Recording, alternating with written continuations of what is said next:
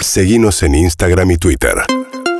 arroba urbanaplayfm Estamos con el músico, tecladista, productor argentino Rafa Arcaute. Hola Rafa, querido, ¿cómo estás? Buenas tardes, bienvenido. Buenas tardes, Matías. Un placer. Realmente. ¿Cómo Un va? placer estar con ustedes. ¿eh? Gracias. Residiendo en eh, la ciudad de San Carlos de Miami. ¿Hace cuánto estás viviendo ahí? ¿10 años? No, no, no, tres años. Tres años estoy establecidos ahí, sí. Nada. Nada, nada, nada. ¿Y qué viniste a hacer en Argentina, Rafa? Vine por cuestiones laborales, familiares también. ¿Se puede contar algo? Las laborales, las sí, familiares. las laborales vine a la- bueno, Tini está haciendo cinco hipódromos. ¿Estás involucrado en Tini? Estoy involucrado en el proyecto de ella, sí, estamos trabajando ahí desde ¿Y qué haces? en la parte artística, digamos. Porque es difícil, es productor, productor musical, en grabaciones, pero acá es un Sí. show en vivo.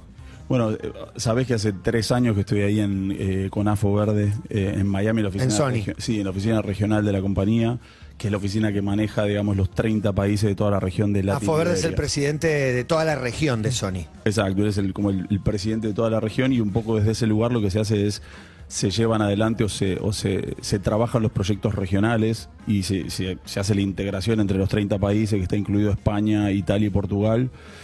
Se integran, digamos, toda la región de Latinoamérica y también se mira hacia el resto del mundo, ¿no? hacia el lado de Estados Unidos y el resto de, de, digamos, de todo el planeta. Y se busca generar relaciones entre los artistas y, y entrar un poco en las estrategias de, de todos los proyectos que están corriendo dentro de la compañía. Te voy a nombrar un par de artistas, Clemen. que el año pasado cuando nos vimos estaba con lo de Cristina Aguilera, lo de Sí. Lo de Nati Peluso y lo de Residente, por Lo ejemplo. de. Me encanta. Claro. No, estamos grabando con Cristina y venía de grabar a Jennifer López. ¿También lo estoy diciendo bien? Sí, sí, sí, sí, Me sí, acuerdo sí, bien. sí, sí, sí. Me- Eh, Ese quilombo estaba metido. Bueno, so- son, son eh, digo, eh, a simple vista son diferentes. Hay algo en común que sos vos, pero para que ese algo en común seas vos, tiene que haber algo en común que les viste o algo que te interesó de cada uno. ¿Qué, qué tiene que tener el artista para que vos digas, bueno, le me involucro en este proyecto?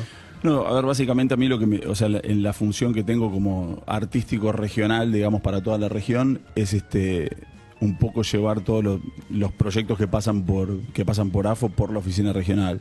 Entonces, como te dice Matías, estamos llevando lo de Shakira, Shakira, con- sí, lo de Jack, lo de Jennifer López también. Hace tres años cuando entré, digamos, los proyectos a, lo- a los cuales más eh, me acerqué incluso hasta me metí en el estudio 100%, fue lo de Nati Peluso y lo de Tangana, que es un desarrollo que venimos ahí haciendo hace ya como tres años, desde que, desde que empezaron los, los proyectos de los dos artistas. Y después todo, Drexler, entonces me voy a España, me junto con Drexler, o bueno, obviamente con Tangana, o, o con Nati, me voy a México. Me gusta abrir la ventana tan gana para entender ese fenómeno eh, un poco más que él como escritor ya había generado, había cautivado a Andrelo y a, a Calamaro y a, y a Drexler sobre todo, pero después sale su disco y se transforma en ese fenómeno. Contame qué viste antes de que salga el disco en él y quién es él. Él es un. A ver, para mí es uno de los compositores más. de los mejores compositores que hay en el, en el habla hispana. No digo al nivel de. de- me refiero a Drexler, Sabina, Residente, en esa, en esa línea de composición. Es un tipo que es un intelectual recontra mega preparado y que fue haciendo una evolución en su carrera. Venía de, de- de trabajar más del lado del mundo urbano. Y él fue, bueno, con Rosalía, en un momento eran pareja con Rosalía y juntos el, el Mal Querer, que es el, el segundo álbum de Rosalía que... Lo que escribe él. Claro, lo, lo hacen juntos en el estudio con el Guincho, con Rosalía, se armó ahí como un grupo ahí muy interesante en el cual el proceso creativo fue alucinante y, y digamos creo que el, el madrileño es un poco la, la- la traslación de, ese, de, de- de esa visión de él de Latinoamérica y, y por eso las colaboraciones y por eso la búsqueda también artística de él y unas letras digamos absurdas de lo bien escritas que están y, y el fenómeno creo que es un poco eso, obviamente fue todo, casi todo en pandemia el proceso de- del desarrollo de ese, de ese proyecto, muy difícil porque tenía colaboraciones de un montón de lugares, pero cuando eso sale al vivo ahora en este último año, digamos, en tanto en España como en, bueno, estuve ahora también en México con él y en Colombia, fue impresionante ver la, la reacción Latino de la no puede ser, lo del Vive Latino es Sí. increíble. Pero para cuando, cuando vos vas a empezar a trabajar con, con Z Tangana y te dice, bueno, lo que yo quiero hacer es esto. ¿Te sorprende? Porque digo, el- es- vos quiero dijiste, fits, pero no los que todo el mundo espera, sino este, este. este. quiero flamenco. No, él, él lo tiene clarísimo. Él, él y su equipo son realmente alucinantes cómo trabajan desde los videos hasta la música, hasta la estrategia que tienen. Y la compañía obviamente da un soporte y, y estamos súper encima y súper cerquita del proyecto para tratar de que todo pase y ayudar un poco con la estrategia para que se calculen esos proyectos a 18, 24 meses en los cuales está el, proceso creativo primero, después el proceso creativo es cómo eso sale a, a contársele a la gente, ¿no? Porque aparte son artistas que tienen mucha visibilidad en toda la región, entonces toda esa estrategia más obviamente meterse en el estudio y, acompañarlo. Bueno, en algunas canciones él me invitó a producir eh, per se, digamos, trabajando en sí.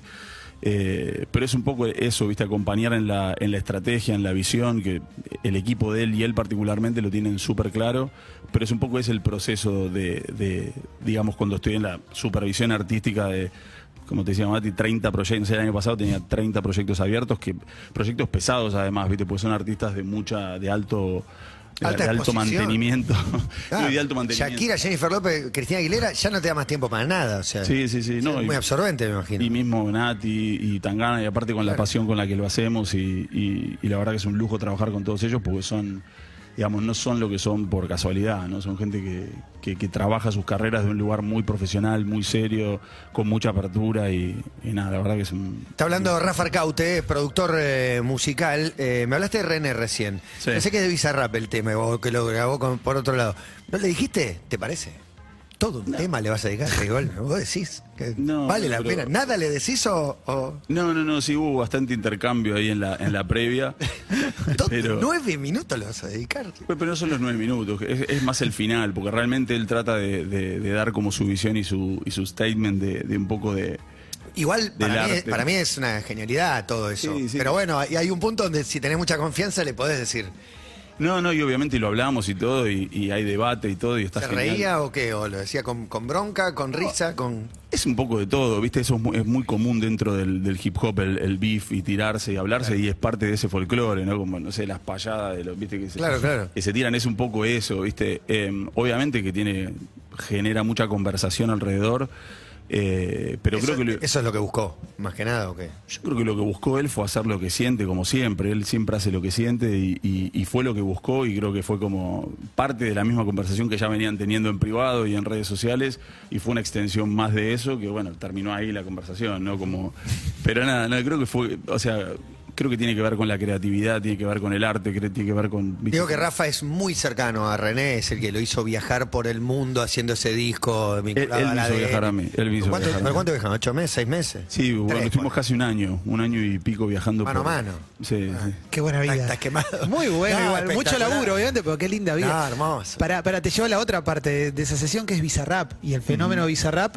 Y, y nada, ¿qué te pasa con eso? Con un pibe que desde una compu en la casa termina convirtiéndose en lo que se convierte. Digo, en esa manera de construir y demás, ¿qué, qué, te genera?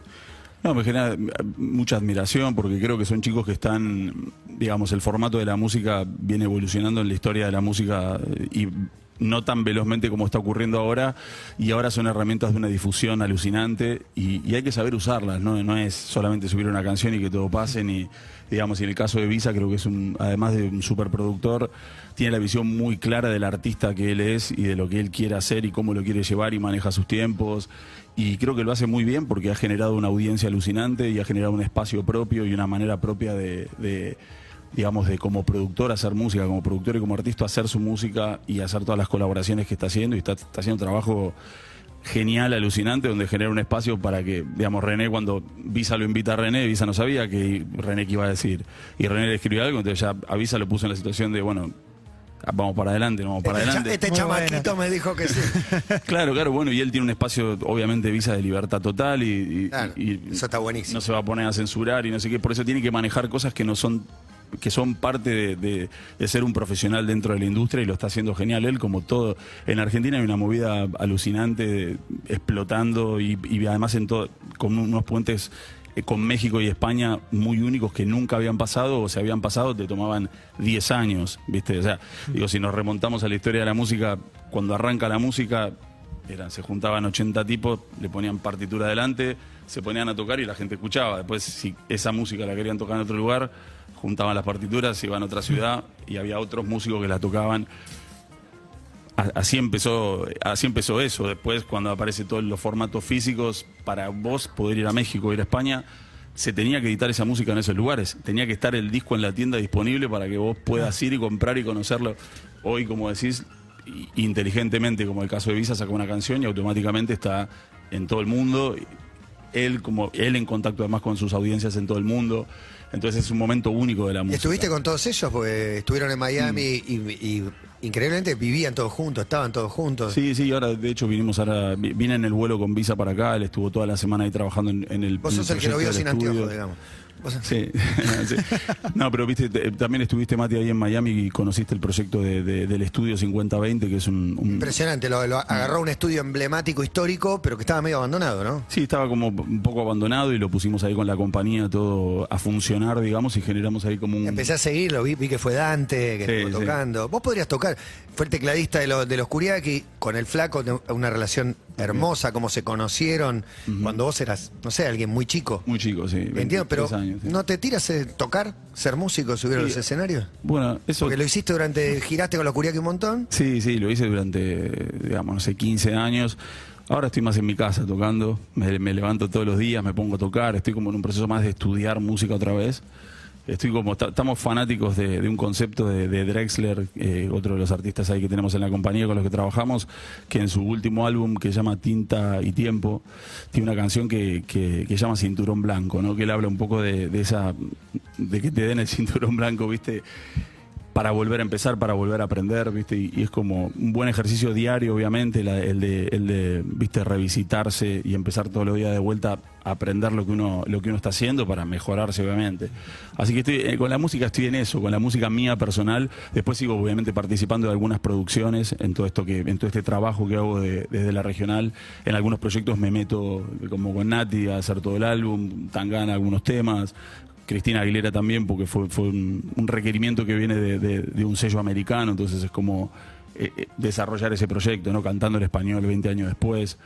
Pero digamos como que trato de elegir los proyectos porque también estoy consciente de mi nueva función y de mis ganas de, de acompañar un montón de proyectos que son, no sé, Shakira, ¿viste? El álbum de Shakira es una cosa muy compleja de desarro- de desarrollar, desde la estrategia, de- desde generar la música con ella, de estar, acompañarla, armar lo que necesita, los tiempos. Es como una parte como, digamos, como la parte más estratégica, como subiéndote al helicóptero de, de- digo, yo pasé del estudio de grabación, de ser un asistente, a ser un ingeniero, a ser un productor, a estar en los grupos, a girar con los, y ahora es como, digamos, después de la producción, como el, el- el nivel para mí que le continúa a eso es de crecimiento, me refiero, de poder Claro, claro, aprender. Es como la visión más holística de los proyectos que tiene que ver con poder ayudar a muchos más artistas que uno solo o cinco por año. No sé, ahora tengo abiertos 30 proyectos. Es un montón. Y- El riesgo de, de- de que mucho abarca, ¿no? De, Sí, digo, sí. de, no, de no dedicarte full time a uno. Sí, pero mira, te digo que es llevo ya tres años y es una, una- una experiencia increíble de, de, todo, te digo, desde mm, no solo Shakira o Osuna o Raúl Alejandro, viste, hay mucho talento en Latinoamérica pasando y está pasando muchas cosas y, y son profesionales muy viste, admirables y, y ejemplos, viste, para la industria de cómo, de cómo llevan sus carreras adelante, viste, no es casualidad. Eh, no sé, Chayanne, por ejemplo. O sea, Chayanne es un personaje increíble, ¿viste? Inque- increíble. Yo nunca me hubiese imaginado que, y se lo, se lo decía a él, se lo digo a él también, ¿viste? Yo estaba con Pero- Spinetta, con los Curiaki, de López y Sí, con sí, Chayanne. sí, pero es que- sos- es Pero un porque crack. es increíble. Pero es que al final, no, porque es un, humanamente el tipo es... Dice que es un, un crack. Sí, sí, humanamente el tipo es, es sobresaliente y eso hace que su música también lo sea, porque, porque él se deja... Como que compras todo el personaje. Cuando lo conoces, ya está, te ganó, te, te cagó. Sí, no, y además el, Vas a viste, gustar. es- o sea, no es, no es fácil, digamos, alguien puede tener talento, puede cantar, puede tocar genial y todo, pero desarrollar eso tiene que ver con un montón de otras cosas más que, particularmente con la interacción humana de los equipos que vas generando a tu alrededor para poder ir logrando los objetivos, porque nadie hace lo que, ningún artista hace lo que hace 100% solo, siempre hay equipos trabajando detrás. Claro, claro, claro. Y es muy lindo ver a los artistas en su arte de, de trabajar en equipo. eh, nada, es una cosa que genera mucha, en lo, par- en lo personal, mucha admiración y mucha, muchas enseñanzas también, ¿viste? Y Es Rafa, Rafa Arcaute hablando con nosotros. Eh, mencionaste dos proyectos de artistas que históricamente lo que sacan son discos. Y hoy la manera de consumir, por lo menos en las nuevas generaciones y nuevos artistas, es te saco del un single. Y cada single es una suerte de acontecimiento. En algunos casos es como las sesiones de Bizarrap, es casi como si sacara un disco. ¿Qué te pasa a vos como, como, como el, el que escucha música? Ni siquiera te lo pregunto como productor. ¿Te alcanza con una canción? ¿Querés el disco completo? Digo, también pensando el concepto de lo que te ofrece un Claro. artista y demás. no, a mí me, A ver, me parece que es el, el- el formato digital que está desde el 2015, digamos, como estableciéndose. Generó, en un comienzo lo que generó fue eso, la, sensación de saquemos canciones todos los días, que, que- que es la manera de avanzar en este formato. Y había un poco de desconocimiento y un poco de, de- de también de ansiedad y, de, y de mucho potencial. Imagínate, sacas una canción y enseguida pasan muchas cosas. Eh, pero eso creo que en los últimos años se fue, se fue estableciendo y los artistas cada vez más piensan más a largo plazo y conceptualmente y sí piensan en, el- en la cosa de sacar eh, música con mucha continuidad, pero también, no sé, lo de Tangana es un álbum pensado con mucho tiempo y incluso el, el plan de cómo las canciones fueron saliendo también fue pensado con mucho tiempo, lo mismo lo de Nati Peluso, que son dos proyectos en los que estuve muy involucrado y, y- y donde la- realmente la estrategia funciona, digamos, funciona el hecho de pararse a pensar y entender cómo le vas a contar a la mayor cantidad de gente posible lo que estás haciendo, porque el caso de Shakira, por ejemplo, es una artista mundial y preparar un setup de un lanzamiento de ella, digamos, es no es solamente venir y contarle a, un país, sino un montón de países. Entonces eso... eh, Creo, creo que los chicos están cada vez más, las generaciones nuevas están cada vez más entendiendo el valor de eso. Es como si vos, no sé, Duki que reventó... este, Dos Vélez, ya, ya agotó dos Vélez en, Bueno, en agotó- hora- en dos horas. Hago todo ver increíble y, y obviamente súper merecido y lo que está haciendo él es también, creo que es un referente de esta generación a nivel musical y cultural. Él anunció un Vélez que eh, eh, son en octubre los Vélez, no los anunció el día antes del show, digamos. Entonces, eso, por más que lo, con muchísima antelación ya vendió todo, es parte de una estrategia, es parte de hacer las cosas de manera profesional para, digamos, nadie va a anunciar un show para tocar al día siguiente, ¿no? Porque es un, es un caos organizar todo, y particularmente tanta gente, ¿no? Pero creo que las generaciones nuevas están aprendiendo, o sea, están aprendiendo muy rápido y están. Te quiero preguntar por, por el modo de aprender música. Alguna vez lo, lo hablamos la, la otra vez y me, me quedó rebotando esta idea de. eh, yo antes iba a clase de piano el martes 5 de la tarde Claro. y me pasaba toda la semana esperando el martes a las 5 de la tarde, que era el único momento donde tocaba una hora el piano. Sí. Hoy con la compu es 24 por 7. Exacto. Vos me, me hablabas de una base de, de- de aprendizaje y de enseñanza, pues yo creo que eso aplica para el, para el que tiene una vocación definida.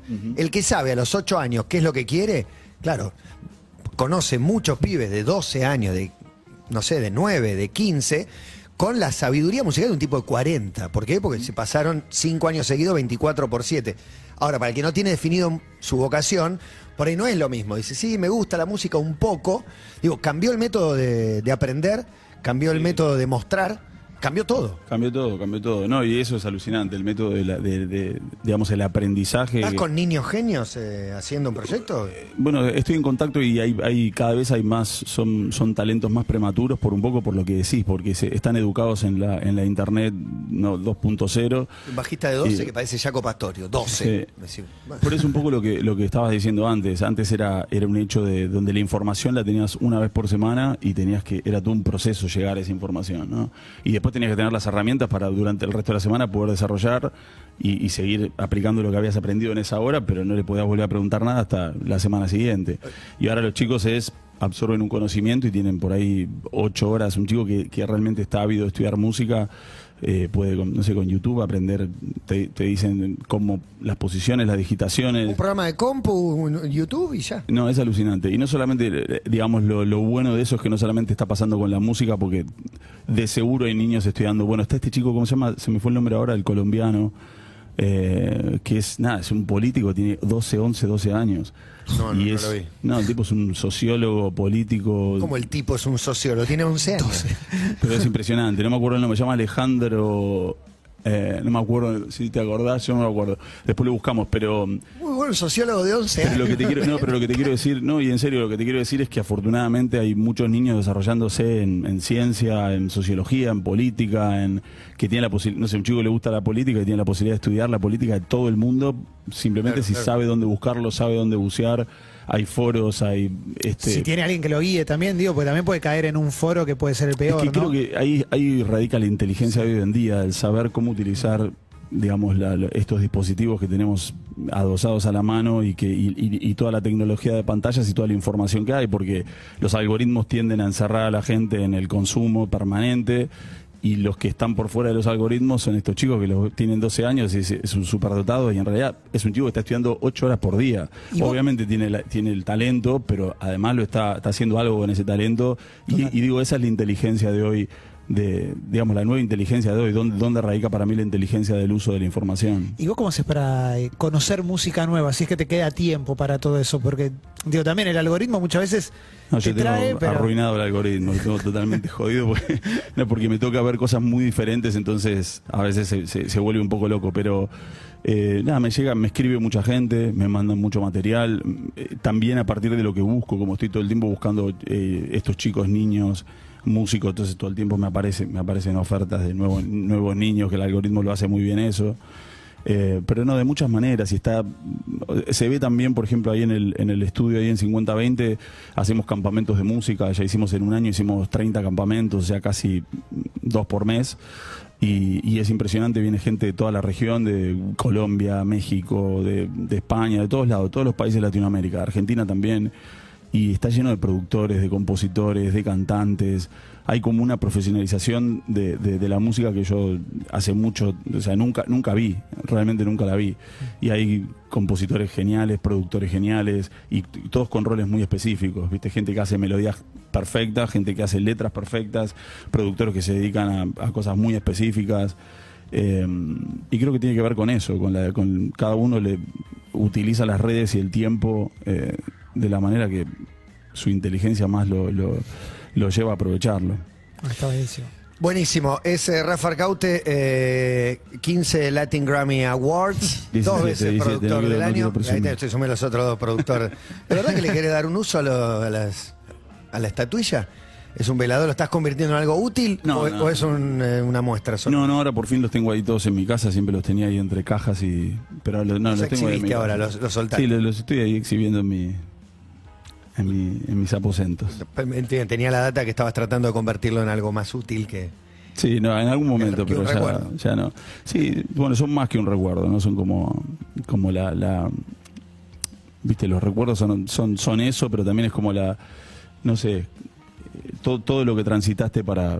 digamos, todo lo que viviste para que eso ocurra. Todo esto, todo, todo esto que estamos hablando.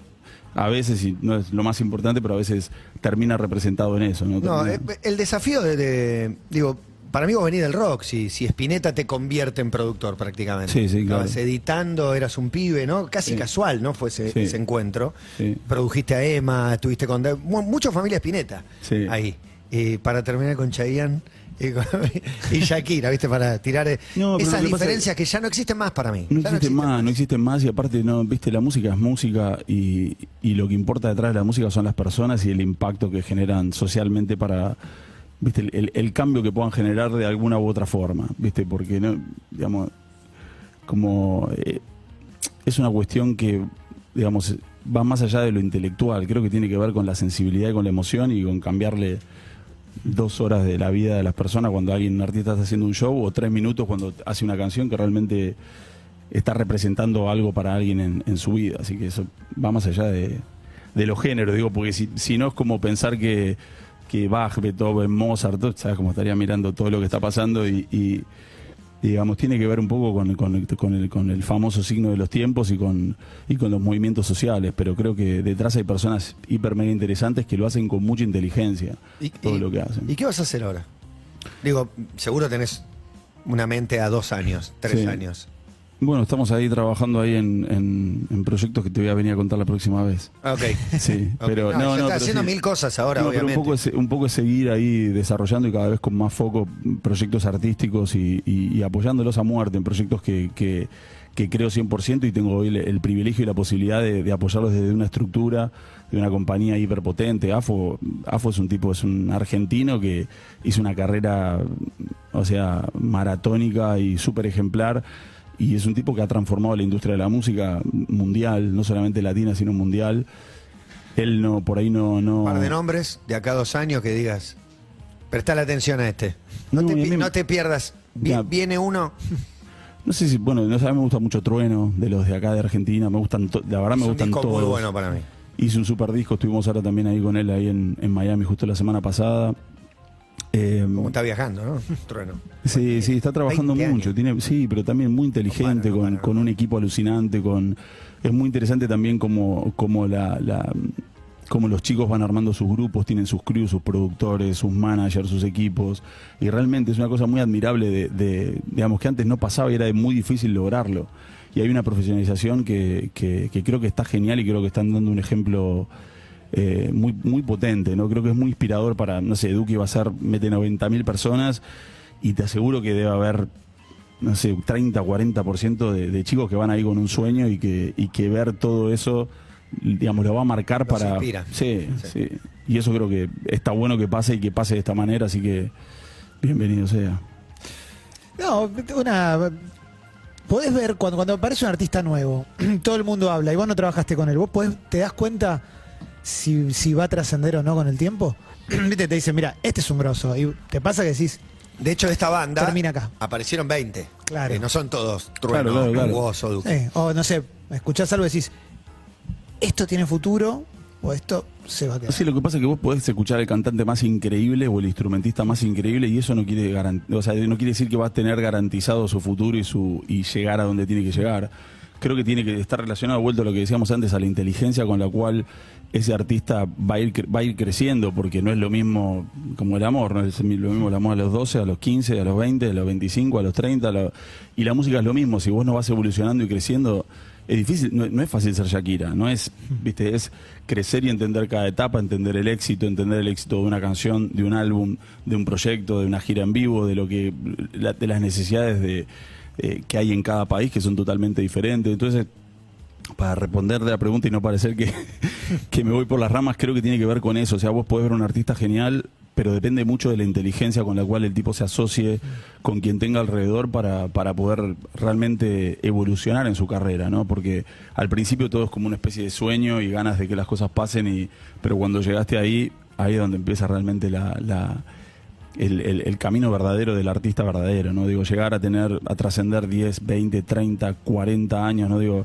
Drexler, que es un otro para mí, otro genio referente, o, o Fito acá en Argentina también, son tipos que van a tocar hasta el último día de su vida, y eso es es una construcción, no es que tienen un don y les tocó porque les tocó. o sea, tienen la capacidad de sus canciones van a durar 50 años y, y las van a poder tocar porque se subirán a un escenario con una guitarra, con un piano y las van a hacer con la misma pasión porque, porque así lo están viviendo y lo están demostrando. Si no, ya no, está- ya no, estaría, no estaríamos hablando de ellos. Entonces creo que eso es el. eh, tiene que ver con eso, con esa evolución. Eh, Rafa Arcaute tiene más de 40, creció en Flores, fue al Pele, acá conoció a Spinetta, grabó, produjo, compone, edita, eh, es, eh, está viviendo en Miami hace bastante tiempo, involucrado en mil proyectos. Gracias por venir, Rafa, una Gracias, vez más. ustedes. ¿Hasta cuánto te quedas? Me voy el domingo. El domingo te vas, después Sí. del último show de Tini. Me quedo hasta el show de Tini y estoy ahí trabajando también en un proyecto acá que me tiene muy ilusionado, que no puedo decir qué es. Eh, ¿te, te das cuenta? Pero te voy a decir que es la vuelta, es la vuelta de una banda de rock muy potente y, y está bueno. Uy, me, No. me mataste. Lo peor que me podés hacer. de Me dejás esa puerta abierta. Una banda que no toca hace un tiempo. Sí. ¿Que no toca en vivo o que no toca, que no que están separados, digamos? Que no toca y no estaban en actividad, sí.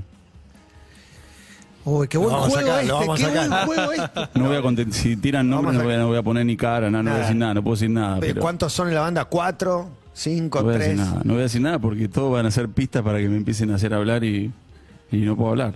Pero te Pero estoy- rock, hablaste de rock. Sí, sí, es una banda de rock. Para mí la mejor banda de rock de, de Argentina. La puta madre. Eh, pero vos sabés que con. No, pero La nos gente dijiste lo- fantasiosa, a nosotros claro. nos dijiste lo peor que nos podés decir. Sí, ¿no? de acá sí, no sí. te soltamos. La mejor Ta, ta, banda ta, de ta. rock de la Argentina, que de todos los tiempos para vos. Nada, bueno, contemporánea, me refiero a contemporánea.